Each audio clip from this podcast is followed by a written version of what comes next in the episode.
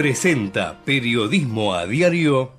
En Galeno te cuidamos hace más de 35 años, con más de 6.000 instituciones médicas, más de 68.000 profesionales, más de 10.000 empleados y más de 100 sucursales. Además, contás con nuestros sanatorios de la Trinidad y nuestros centros médicos propios. Galeno, todo para vos. SS Salud, órgano de control 0800 222 Salud, web sssalud.gov.ar.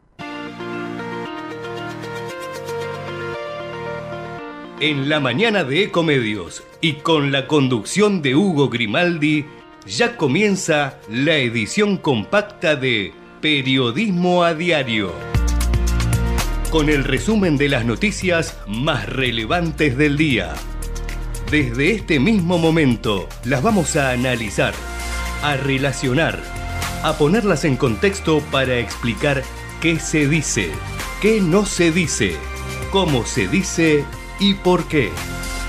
Empezaremos a compartir títulos, notas, videos y fotografías, a mostrar personajes y recomendar columnas y enfoques. Y seremos implacables a la hora de identificar las noticias falsas. De lunes a viernes por AM 1220, en simultáneo por todas las redes sociales y con desarrollo extra en ecomedios.com. En Periodismo a Diario no le vamos a hacer perder el tiempo.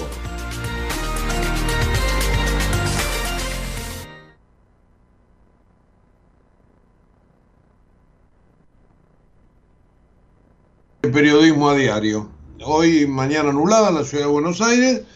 No estoy en mi plenitud física, les puedo asegurar que este, algún mareíto por ahí, bueno, no estamos 100, 10 puntos, pero mucho trabajo. Realmente estamos llegando al mes de octubre bien complicados en un año electoral donde nos ha tenido eh, permanentemente en vilo la información.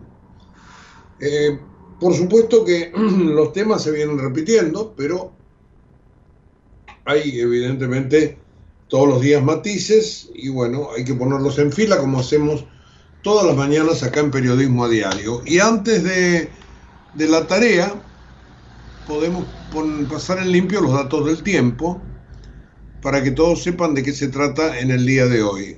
Que será algo nublado, 17 grados 4, hace un ratito nada más, con lluvias aisladas, dice el servicio meteorológico, pero ayer, recuerdan ustedes, también se pronosticaba lo mismo y finalmente sucedió o sucedió aisladamente, muy pero muy aisladamente. La máxima para hoy está prevista en 21 grados. La mínima ha sido superada holgadamente. La humedad es de 52%, el viento noreste a 16 kilómetros por hora. Para mañana viernes la mínima será de 14, igual que hoy, 24 de máxima. Más alta la temperatura máxima el sábado, 26. Y el domingo, día de las elecciones, 25 grados. Así que tenemos un fin de semana sin lluvia, salvo esto que se prevé aisladamente para, la, para la mañana, y temperaturas en ascenso. Y la temperatura política también, obviamente, que está en ascenso. Ayer hubo cierres de campañas, eh, hoy es el día final. Alguna campaña más va a haber, algún cierre más va a haber, algún discurso más va a haber discursos que se repiten, discursos que se llenan de promesas, bueno, como sucede habitualmente. Eh, bueno, después les voy a dar un panorama del tema eh, cierres. Fue muy colorido el de Javier Milei.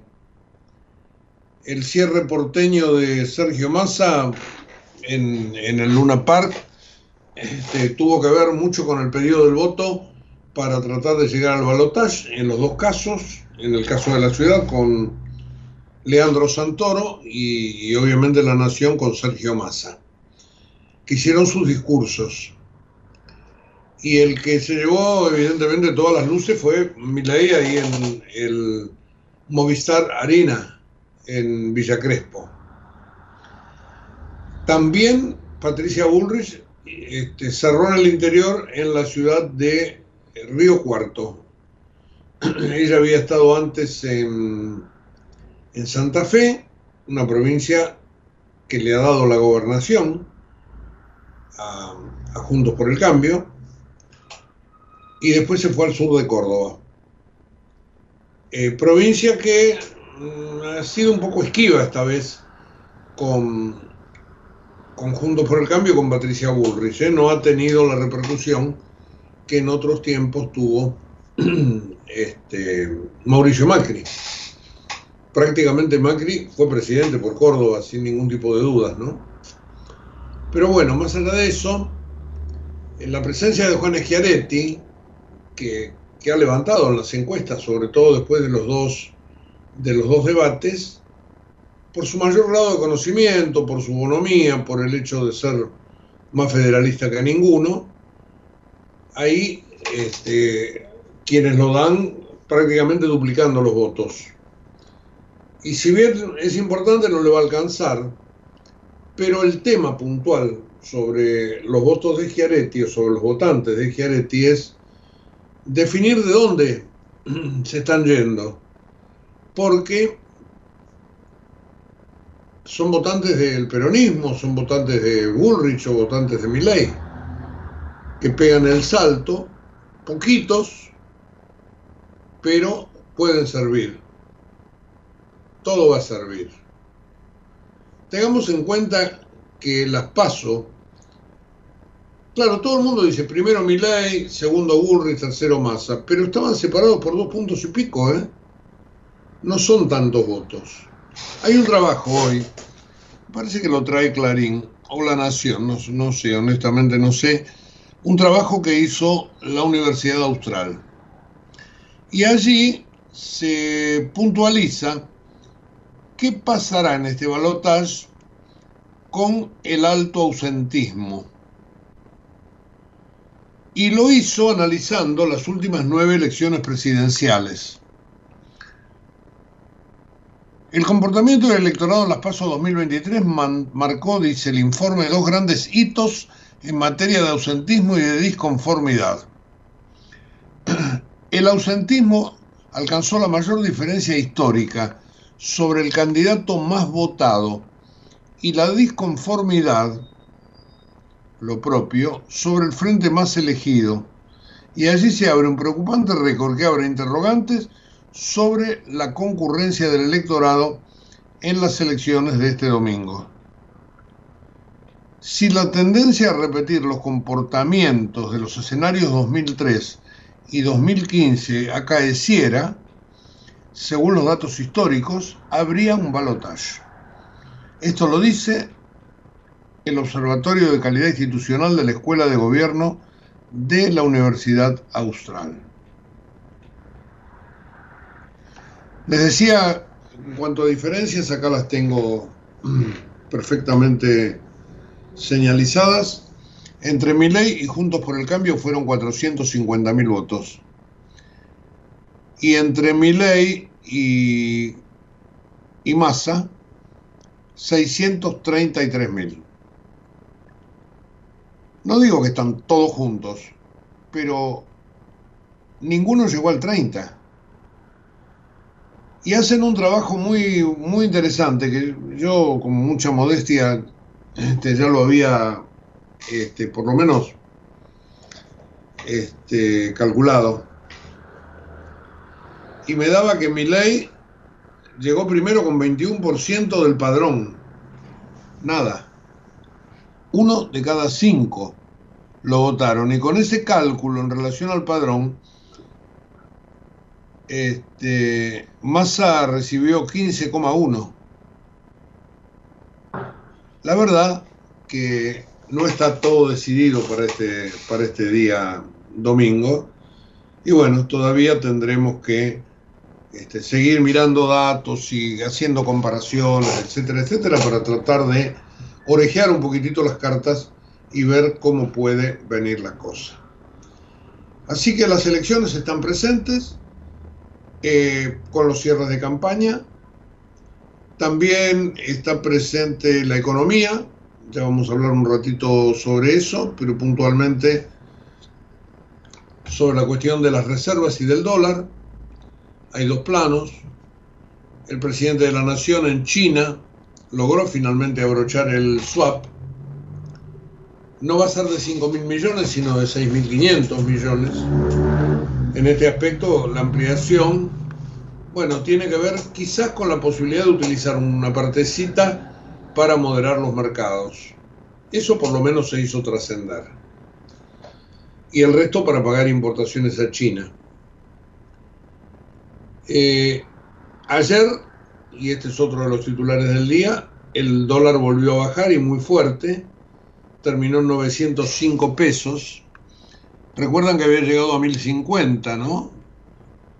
Bueno, esto evidentemente ha sido tomado por el, por el gobierno como un gran éxito. En realidad, lo que se buscó con esta caída de ayer, 80 pesos del blue, este, bueno, fue mostrarlo como un, como un hito, pero en realidad lo que se hizo fue reprimir y la mayor parte de la gente este, ya estaba cubierta. Hoy La Nación pone un titular que me parece que está en todo caso mal enfocado. El blue cayó 80 pesos, pero hubo pocos vendedores. Este, no interesa la cantidad de vendedores, interesa si la oferta es más grande que la demanda. Y en este caso, lo que quiere decir que lo que no hubo fue demanda. Pero en concreto terminó en 905 pesos y también en concreto muy pocas cuevas operaron ayer, aunque se dice que algunas de ellas están trabajando por el gobierno, etcétera, etcétera.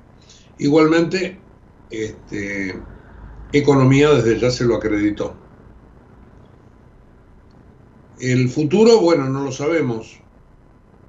No quería el gobierno que esta semana fuera muy grave la cosa y se logró por lo menos hacerlo bajar a 905 con esta poca operación. Para mañana, por ejemplo, la Asociación Bancaria convocó un paro de 24 horas, que obviamente tiene el propósito electoral de, frenar un poco el movimiento. Va a alcanzar a las redes sucursales de tres bancos puntualmente, del Galicia, el Superviel y el Santander. Y se esperaba que el Ministerio de Trabajo intervenga. Así que finalmente veremos mañana, pero no es una cosa este, ingenua este, esto de un paro justamente para tratar de frenar el mercado. La Nación dice por la incertidumbre en los bancos sigue el goteo de depósitos. Sucede en medio de la campaña electoral, ante la proximidad de las elecciones hubo una aceleración. Obviamente que después de lo que dijo Milei el otro día, bueno, esto se habrá exacerbado quizás un poquitito más.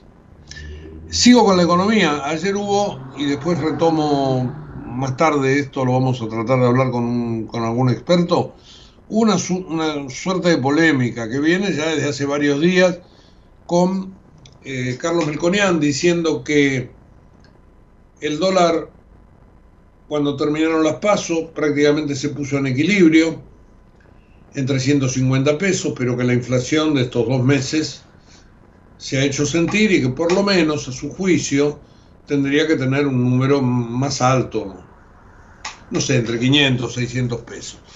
El viceministro de Economía, Gabriel Rubinstein, dijo ayer, el lunes va a seguir costando 350. Y así lo vamos a mantener hasta mediados de noviembre. Así que hubo ahí este, este tironeo más que nada dialéctico, pero lo que importa para el dólar es que ya los precios tienen metidos mil pesos adentro. Y mil pesos que no son 900, porque cuando sube, sube. No son 905. Después no baja. Y ayer se supo que el costo de la canasta básica alimentaria aumenta a un ritmo mayor que la inflación creció 13,2% en septiembre y 160,7% en un año. Y una familia tipo necesitó unos 320 mil pesos para no caer en la pobreza. Así que como verán, el tema económico a varias puntas sigue siendo más que preocupante, por más que esté esta pelea dialéctica desde ya sobre el valor del dólar. Lo que vale es el componente que tiene el dólar blue ya metido, ya metido digo, dentro de los precios. Bueno, como verán hay un gran bloque económico. Eh, hablando del swap, llamó, no llamó la atención, pero todo el mundo lo marcó, que el presidente se esmerara, una vez que terminó la foto de familia entre todos los líderes que estuvieron reunidos ahí en China, en acercarse y saludar a Vladimir Putin. Medio con espíritu cholulo, ¿no? Cuando uno ve la filmación, lo ve al presidente sonreír, que se acerca y le va a dar la mano a Putin, lo cual lo cortés no, no debe quitar nunca lo valiente, menos en diplomacia. Pero mm, se mostró ahí el presidente este, muy sonriente con alguien a quien había criticado por la guerra. Pero bueno, es una anécdota, al fin y al cabo el presidente está cumpliendo los últimos días de su mandato con una tarea estrictamente protocolar. He buscado las palabras para hacerlo lo menos duro posible, pero verdaderamente un cono de sombras muy importante involucra al presidente de la nación, que por supuesto no está en la campaña, y hasta el propio Massa dice, bueno, este no es mi gobierno, y esto es lo que le da aire para mostrarse diferente hacia el futuro. Esto es parte, obviamente, de la dialéctica electoral. Bueno, volvamos a lo electoral, volvamos a los tres actos. Este, el más vistoso, en todo caso, ha sido el de Javier Milei. Eh, cerró la campaña con, con, mucha música, con un tono bastante agresivo, con gritos, lo que, lo que a él le gusta en todo caso, por eso se hizo conocer, eh, con música de la renga, Panic Show. Había en las este, pantallas un león de fuego, bueno, mucho este, mucho folclore libertario. Buscó, evidentemente, mostrarse como si ella fuera presidente, eh, pensar que en las PASO estaban peleando por el tercer lugar, se le dio este primero, con esa diferencia que les reitero, no ha sido grande, ni tampoco difícil de descontar, pero que a medida que pasaron los días, le dieron a ley el beneficio de este, que siempre, o mucha gente quiere siempre votar a ganador. Y por eso él dice que si bien no lo tiene del todo confirmado como para poderlo este, proclamar, pero que se siente ganador en primera vuelta. Lo cual está muy bien. No, no, digo, es parte también de la campaña el hecho de mostrarse ganador, también para darle a la gente ese plus de esperanza. ¿De qué salto al vacío me hablan? Es el salto al vacío de ustedes, los chorros empobrecedores de la casta política. Una de las frases que lanzó ley. En 35 años podemos ser como Estados Unidos y en 40 como Irlanda. Bueno, acá hay, hay, algún tipo también de exageraciones. Hay gente que no, no puede esperar 35 años. Claro, nadie sale de la noche a la mañana de una situación como la que estamos hoy, eso está, está muy claro, pero este, ha tratado, mi ley en todo caso, de bajar un poco los decibeles, lo cual no está mal. En el escenario estaba la plana mayor libertaria, la candidata a vice, Victoria Villarruel, la postulante a gobernadora de Buenos Aires, Carolina Píparo, estaba Ramiro Marra, candidato a jefe de gobierno porteño, y varios candidatos a diputados, entre ellos Lilia Lemoine, la chica que el otro día habló de ese proyecto de ley sobre paternidad responsable. Estaba Diana Mondino, probablemente futuro canciller, quien ayer estuvo en una videoconferencia que se hizo en el CARI hablando de temas de política internacional. Estuvo muy interesante con Federico Pinedo y el embajador Martínez Pandiani. Este último representando al, al masismo y Pinedo obviamente junto con el cambio. Pero este, se tocaron muchos temas sobre inserción, sobre comercio, poquito de Malvinas, todo el mundo le hubiera gustado escuchar a, a Mondino al respecto, pero bueno, este, se, hablaron en general cosas más generales, digo, no, no tan particulares. Bueno, eh, volviendo al acto, eh, Milei le agradeció especialmente a, a, su hermana, Karina, el jefe, como le suele decir, y dijo que ella es responsable del 99% del triunfo. Antes, antes, habló Alberto Venegas Lynch, hijo. Según mi ley, un prócer. Doctor en economía. Este, fue efectivamente un miembro de la familia, hijo de quien introdujo las ideas de la escuela austríaca acá en la Argentina. Pero una parte del discurso poco tuvo que ver con la economía cuando dijo, en un tema bastante espinoso, por cierto, que este, a partir del 22 le vamos a decir a nuestro candidato, señor presidente. Y luego le sugirió, habría que suspender las relaciones diplomáticas con el Vaticano, mientras que en su cabeza, por el Papa Francisco desde ya, prime el espíritu totalitario. A veces, yo entiendo, digo, el Papa el otro día, obviamente que nos, no, no dejó nada por decirle a mi ley, en forma implícita, cuando habló del mesianismo. Bueno, ahora se busca, en todo caso, la réplica. Pero cortar relaciones, o por lo menos suspenderlas, bueno, parece así como un, una butad de, campaña. Y llama la atención que en la boca de alguien tan liberal como Venegas Lynch este, aparezca esto que también aparece en mi ley y que a veces lo, lo hace confundir entre un liberal ortodoxo, un populista de derecha o directamente un anarquista. Y esto es una de las graves preocupaciones que tiene este, muchísima gente sobre mi ley.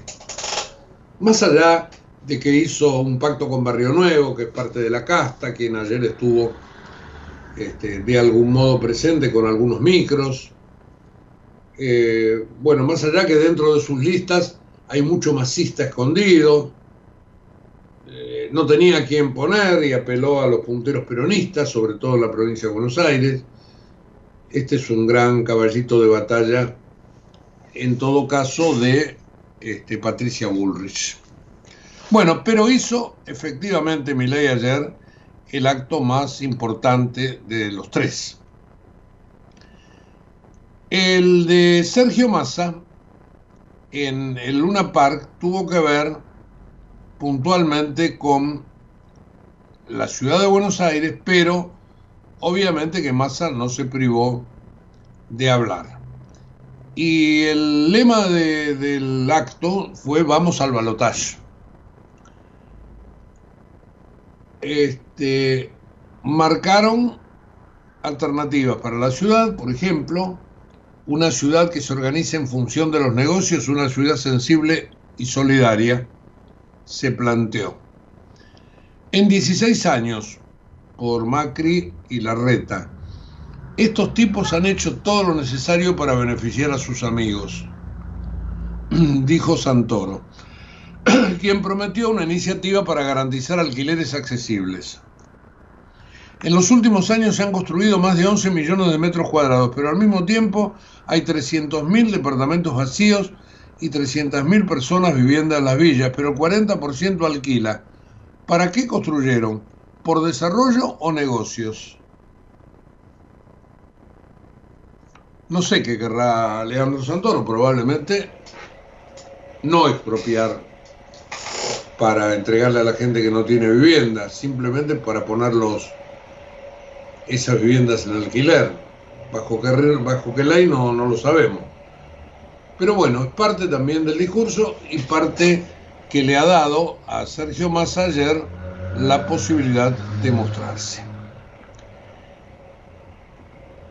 Eso en la provincia de Buenos Aires le juega a Massa en contra, porque los diarios, y hoy lo traen en la tapa Clarín y La Nación, hablan de la corrupción en la provincia de Buenos Aires a partir de las tarjetas de débito que se le encontraron a Chocolate Rigau. La Nación dice, el jefe de los fiscales pidió apartar y echar a los jueces que liberaron a Chocolate. Este es el costado judicial del día de ayer, porque este, Julio Contegrán, que es el, justamente el procurador, requirió un jury contra los camaristas Alejandro Villordo y Juan Benavides, que habían anulado la causa en la que se investiga el financiamiento ilegal de la política. Pero el diario Clarín va más allá porque en su portada trae el testimonio de un joven testigo de todo esto que le dijo a Canal 13 ayer que vio varias, en Telenoche, que vio varias veces a un puntero, a, Chocolate Regau, dándole fajos de dinero a Facundo Albini. Bueno, ¿quién es Facundo Albini? Es un concejal que responde a Sergio Massa. Este joven, que es joven de verdad, 21 años creo que tiene, se llama Emiliano Funes Ayerdi, dijo que es militante peronista y explicó cómo se movía la plata dentro de la sede del Frente Renovador, espacio del que Facundo Albini es concejal. Y él se va a presentar el próximo domingo para ser reelecto en la lista que encabeza para intendente de La Plata Julio Alac. Funes Ayardi dijo que trabajó en varias oportunidades con el concejal y confirmó también haber visto cómo Rigaud le entregaba fajos grandes de plata. Siempre se movía efectivo, así se manejan ellos, dijo. Todos lo conocían por el negro chocolate. La mayoría de cosas las realizamos en la unidad básica de Facundo Albini. Él, por Rigau, iba todos los días a verlo dijo que trabajó entre 2020 y 2022, que se alejó y luego volvió a colaborar con el dirigente del Frente Renovador en 2023, al iniciarse la campaña para estas elecciones. Bueno, como verán, este chico tendrá que ser citado por la justicia porque acaba de decir cosas muy fuertes, inclusive que la corrupción llegaba hasta lo más alto y lo más alto, obviamente, de la provincia de Buenos Aires es la gobernación. Con lo cual, no deja de ser un, un testimonio que uno puede sospechar porque estamos en tiempo de elecciones, pero que en todo caso está confirmando lo que en la ciudad de La Plata se sabía, que todos los partidos políticos, el Frente Renovador, el kirchnerismo, la gobernación, Juntos por el Cambio, probablemente también este, la libertad avanza, mojan el pancito en este estilo de recaudación, que nunca sabremos si es para la política o es para el bolsillo. Bueno, es lo que se quiere investigar ahora de verdad. Y por eso Julio Contegrán pidió iniciar juicio político como una manera de, de poner las cosas en orden a estos dos camaristas que rápidamente liberaron la otra vez a Chocolate Rigau. Chocolate Rigau, que por otra parte este, sigue preso. Porque recuerdan que el otro día se, se entregó. Bueno, como verán, todo está mezclado con todo. Y me queda el acto de Patricia Bullrich en este, la ciudad de Río Cuarto. Hay una frase muy característica que tiene que ver con la política, dice el país no vuela por los aires porque el domingo hay elecciones, y se mostró confiada en un distrito que es históricamente favorable como Córdoba. En la foto estuvo con ella, o estuvieron con ella, este Horacio Rodríguez Larreta, este, Martín Lustó, gente de la provincia, el gobernador electo de San Luis, Claudio Poggi, eh, aludió a Milei y a Massa. El kirchnerismo nos quiere cortar el futuro, no vamos a dejar que esto pase, no vamos a dejar que vuelvan nunca más. Y somos los únicos que tenemos ese poder político y repasó, como viene haciendo, este, las victorias obtenidas en varias provincias. Y dijo que el domingo vamos a ganar Catamarca, la ciudad de Buenos Aires, Entre Ríos y la provincia de Buenos Aires para que no les queden guaridas. Así que como verán, los tres candidatos ayer se han empleado a fondo en estos discursos de campaña prácticamente en la recta final. Estamos ahí a punto entonces de mm, entrar mañana por la mañana en veda electoral. Pero hoy podemos seguir hablando de todos estos temas y yo les prometí hace un ratito hablar un poco de las finanzas. Con este dólar que bajó ciento y pico de pesos en menos de una semana. Muy inflado, porque cuando el péndulo va para un lado sube y ahora probablemente está buscando un equilibrio mejor. Pero cuánto durará no lo sabemos. Ayer hubo una gran polémica entre aquellos que dicen que el lunes que viene podría haber una devaluación y el viceministro Rubinstein que dijo que no, que quedará el oficial entre 150 pesos hasta después del eventual balotaje.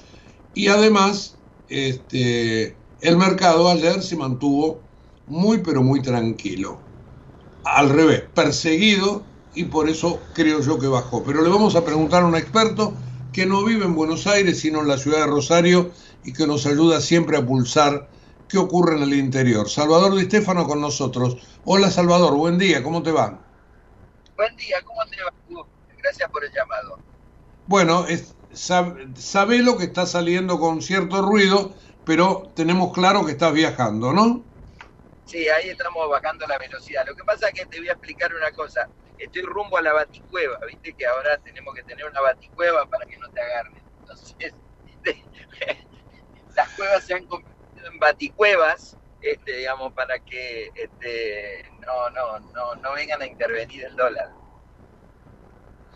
Ayer hubo operativos policiales en Rosario también, ¿no? Están en todos lados, digamos, o sea, se pretende tapar el sol con las manos y, bueno, mi, percepción es que, que finalmente eh, todas estas cosas no, no, van a dar este, ningún resultado, ¿no? O sea, mi impresión es que vamos a, un escenario en donde eh, se va a calmar el dólar por imperio de la, de la presión policía acá, pero que bajo ningún punto de vista nosotros vamos a tener este, digamos, una, una situación que, mejore este, o que genere una baja sustancial en el precio del dólar. los precios se forman cuando hay volumen. Hoy vos no tenés volumen en el mercado. Entonces este precio es absolutamente falso. El precio que conozcan hoy, que conozcan mañana, que hay paro bancario, hasta que el lunes, martes no se restablezca el, el mercado y haya volumen, no vamos a saber lo que va a pasar. Eh, Salvador, yo también creo como vos que la represión ha generado justamente esta baja. Pero hay toda una corriente de gente que piensa que por ahí el dólar bajó porque el mercado está pensando que el lunes este, eh, los resultados electorales parecen que pueden llegar a ser diferentes. ¿Vos, ¿Vos qué crees al respecto? Mira, yo tengo que creer la media, esto como todas las cuestiones. Vos me decís, Salva, eh, ¿la pongo en peso o la pongo en dólar? Y 50 y 50. Salva, pero me gustan los bonos. Y bueno, pones 30% en pesos, 30% en dólar, 30% en los bonos. Y así sucesivamente vamos diversificando. Si yo hoy tomo la media de la encuesta de mercado, la encuesta de mercado me dicen que hay balotaje. Entonces, digamos, el lunes no va a pasar nada. Lo que pasa es que vivimos una histeria colectiva tan grande que la gente que va cree que la Argentina va a explotar y la Argentina ya explotó. La Argentina, este, digamos, por otro lado, yo tengo una frase que es que la Argentina no explota, la Argentina languidece. Vos hace 12 años que tenés el mismo PBI, o sea que tenés la misma oferta de bienes y servicios, y tenemos 6 millones de personas más, porque todos los años nacen 500 mil personas. Entonces la gente, tiene que entender que nosotros hemos ido languideciendo. ¿Qué va a pasar el lunes? Y vamos a languidecer más. ¿Por qué? Y porque te va a aumentar la carne y tu salario no te va a alcanzar, te va a aumentar, digamos, este, el cine y no va a poder llevar a tu hijo al cine, te va a aumentar este, el teatro y no va a tener percibimiento, te va a aumentar ir a comer afuera y te quedará a comer en tu casa. Entonces, digamos, el lunes vamos a tener los argentinos una frustración más de la que tanta tenemos de nuestra vida. Ahora, ¿cuándo cambia todo este escenario? Bueno, cuando realmente la gente elija un presidente y ese presidente tenga la fuerza, la potestad de llevar un plan adelante. Hoy, Massa no tiene esa fuerza porque está en un gobierno prestado, este Bullrich es la fuerza del cambio y Milley es la fuerza de la bronca y la fuerza del cambio. Cualquiera de los tres que gane va a tener el poder político para hacer un ajuste. Eh, Salvador, eh, ¿qué opinas con respecto a esta polémica sobre si el lunes se devalúa o no se devalúa? Bueno, la gente tiene conducta repetitiva. El que se quema con leche ve una vaca y llora. Si vos para las pasos eh, pasó las pasos y el lunes devaluaron, es común que la gente tenga ese registro en la cabeza y diga, ahora tenemos la elección presidencial, el lunes vuelven a hacer lo mismo que hicieron en la paso. Entonces, digamos, todo el mundo toma actitudes preventivas de algo que no es repetitivo. Porque, digamos, vos en la paso devaluate porque tenía que acordar con el fondo. Vos ahora ya acordaste con el fondo, entonces no tenés ningún motivo para devaluar el día lunes. Salvo que, salvo que aparezca un cine negro, este, Massa no entre en el balotaje, Massa se recaliente y renuncie y eso produzca, este, digamos, este, un movimiento cambiario. Ahora, yo estoy partiendo para hacer este análisis de un montón de supuestos que no sé si se van a cumplir, con lo cual tampoco es muy real lo que te acabo de decir. Yo tengo que partir de supuestos, este, digamos que la media del mercado lo tenga. La media del mercado te dice que vamos a balotage, que uno de los participantes del balotage podría ser Sergio Massa. Entonces, bajo ese escenario, te digo, el lunes no pasa nada. Pero repito, cisne negro hay y puede haber y las encuestas se vienen equivocando. Entonces creo que la gente termina haciendo una lectura, este, digamos, caótica de todo, traumática de todo, y por eso este, no hay presionada.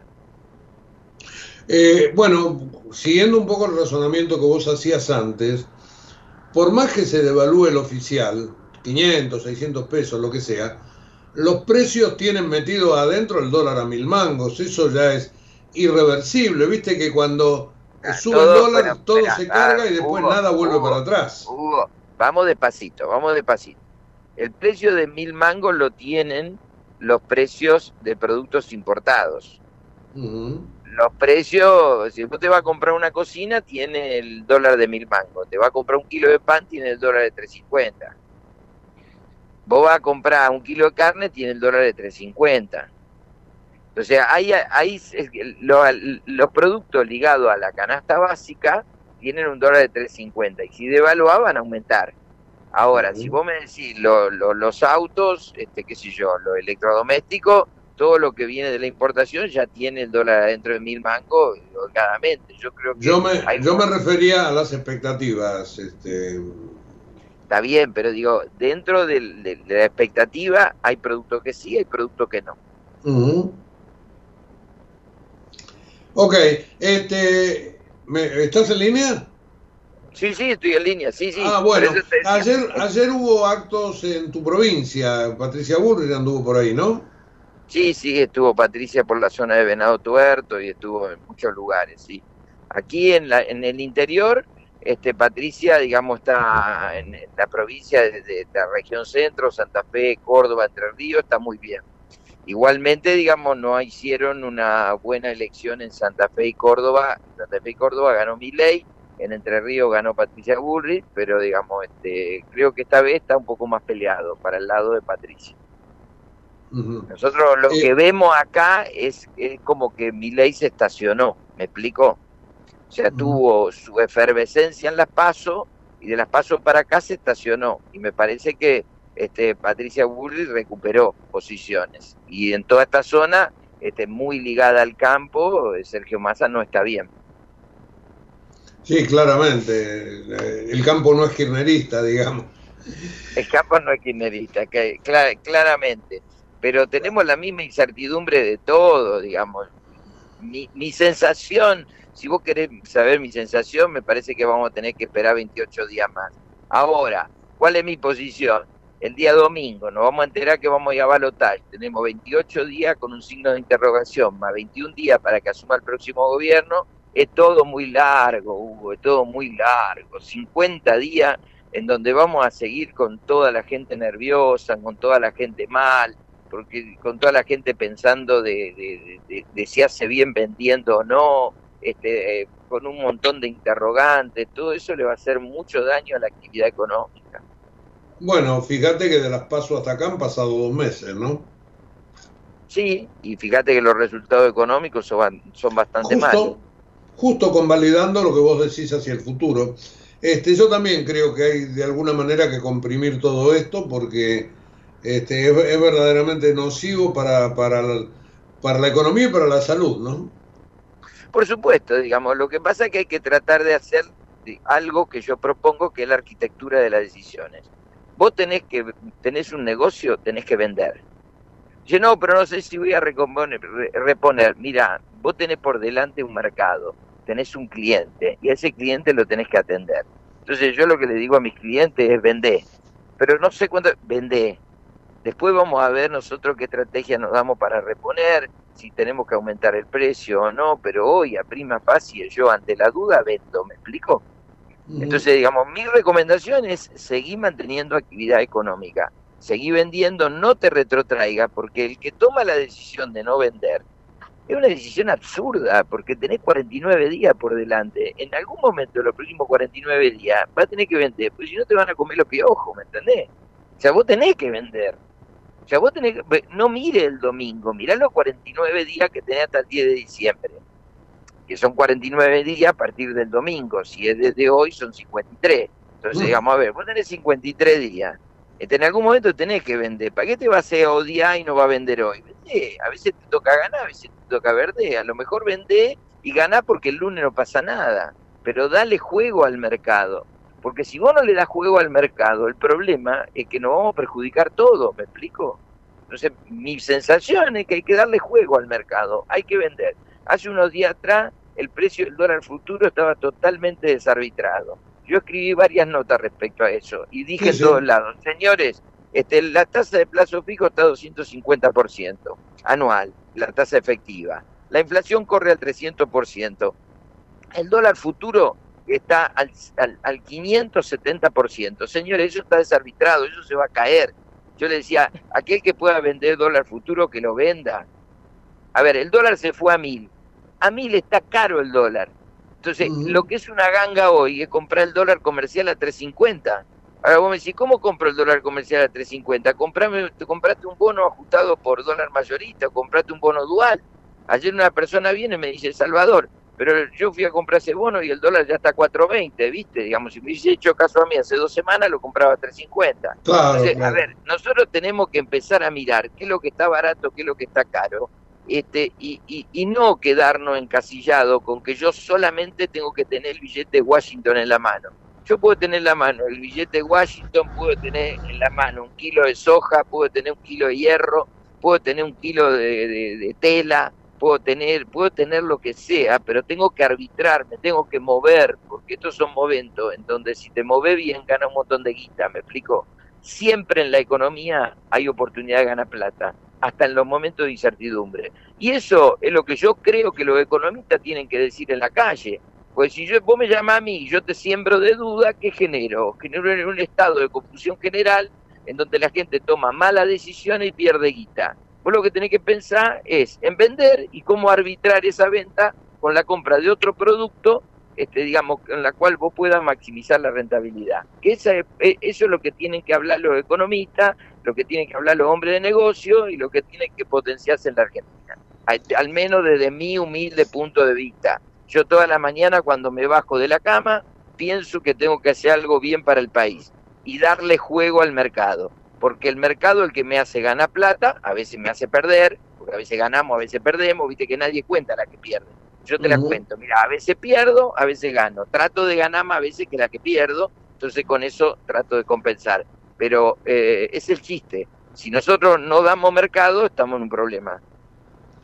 La verdad que, este, Salvador, te agradezco muchísimo, sobre todo este final tan redondo que nos ha dado, porque nos mostrás en todo caso un camino, una luz. Te mando un abrazo, que tengas una buena jornada y vamos a volver a tomar contacto seguramente en un tiempito nada más. Este, bueno, muchas gracias. De nuevo, felicidades. ¿eh? Bueno, eh, vos sabés que va a ser un gran día si esta noche Central le gana a Vélez, pero bueno. Eh, bueno, te dejo un abrazo. Chao, chao, hasta luego. Chao, Salvador de Estefano, entonces. Bueno, como verán, este, tiene una gran, un gran optimismo por aquello que hace al movimiento de los mercados, a la producción. Este, y, yo diría que tiene razón, que no nos tenemos que encapsular tanto, pero a veces estamos este, muy, pero muy metidos así en la coyuntura y esto no nos permite mirar más allá de las narices. Este, Salvador de Estefano nos ha ayudado en todo caso a enfocarnos hacia el futuro. Eh, gracias este, a Salvador y para este, distender un poquitito la cosa, vamos con un poco de música, con una cantante que realmente lo hace muy pero muy bien, Marisol Muguerza se llama, y llegaste tú, su tema.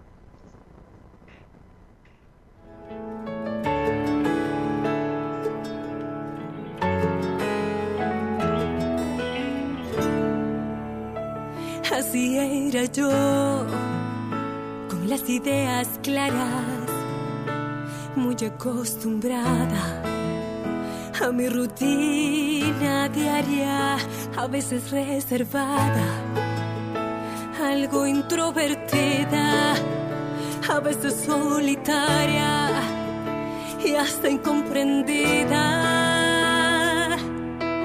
¿Quién entiende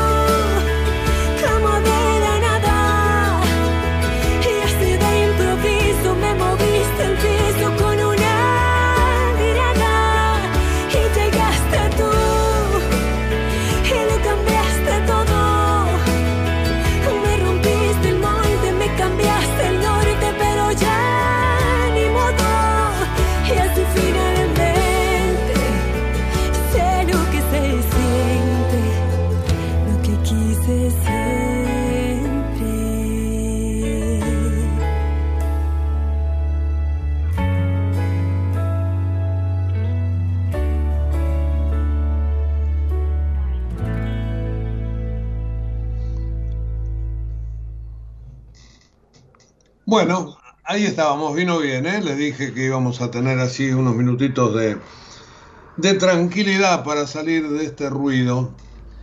El del ruido del día a día, y yo celebro lo que charlábamos antes con Salvador de Estefano, que nos ha sacado del, justamente de la coyuntura, ¿no? Haciéndonos mirar para adelante, que es lo que buscábamos.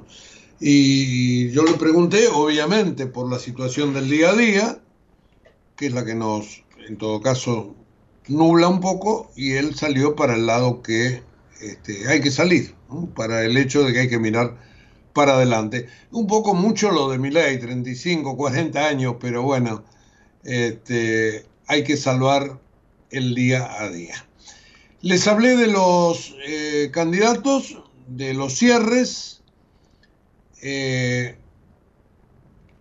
Ayer les dije también que hubo una videoconferencia entre los eventuales cancilleres de los tres candidatos en el CARI. Este, fue muy, muy interesante, les puedo asegurar. Este, es una pena que esto no haya tenido mayor difusión. Parecen cosas académicas, pero no lo son, porque lo exterior está presente justamente en cuestiones estratégicas, hacia dónde vamos a, a dirigirnos, cómo relacionarnos con el mundo, con todos por igual, con algunos más, con otros menos. Todo eso está muy bien, pero detrás de todo esto, en la inserción internacional de Argentina, está presente la cuestión comercial, porque hoy por hoy el sector externo es lo que nos puede llegar a asegurar en el futuro un flujo de dólares bien importante como para poder empezar a salir de los endeudamientos. Porque, ojo que el endeudamiento con el Fondo Monetario es grandísimo, es altísimo, pero está el endeudamiento con los chinos, por ejemplo, que es deuda también. No es que los chinos nos vinieron a regalar 6.500 millones, creo que no lo tengo que explicar, pero, pero bueno, probablemente este, es lo que nos quieren vender, ¿no es cierto? Bueno, y justamente la cuestión comercial es la que nos tiene que dar los dólares este, necesarios como para poder ir saliendo de este cepo. Y yo creo que los tres candidatos en ese aspecto están pensando en lo mismo. Tener mayor este, flexibilidad. Algunos pensarán sacar las retenciones, otros bajarlas, otros hacerlos progresivos, otros este, tener otro tipo de facilidades.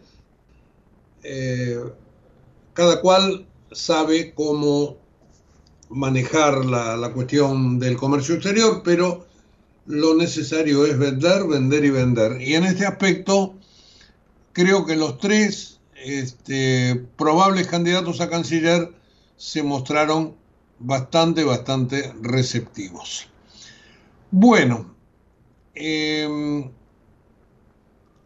algunas cuestiones internacionales tienen que ver fundamentalmente con el viaje del presidente Biden a Israel. Me parece que ese ha sido el tema que se roba todos los titulares. Ayer estuvo prácticamente en los diarios de todo el mundo. Hoy Biden se fue ayer de Israel. Hoy tenemos referencias, por supuesto, en los medios argentinos. Israel recibe un fuerte apoyo de Biden que llamó a no repetir los errores del 11 de septiembre, este, dice el diario La Nación.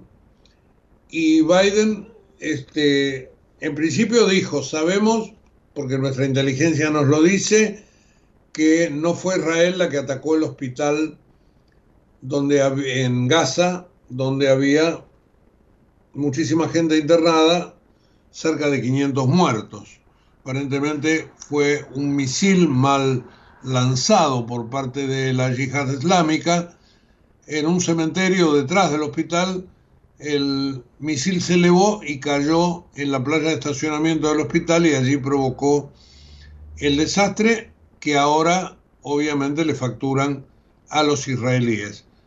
Desde Israel se dice que no, que hay pruebas al respecto, pero esto ayer en todo caso fue el trasfondo de esta reunión entre el presidente de los Estados Unidos y el primer ministro israelí, que por otra parte está muy condicionado en la interna política de Israel. Si bien hay un gabinete de, emergencia, pero los israelíes le hacen sentir los cuestionamientos al primer ministro tras el ataque terrorista de Hamas.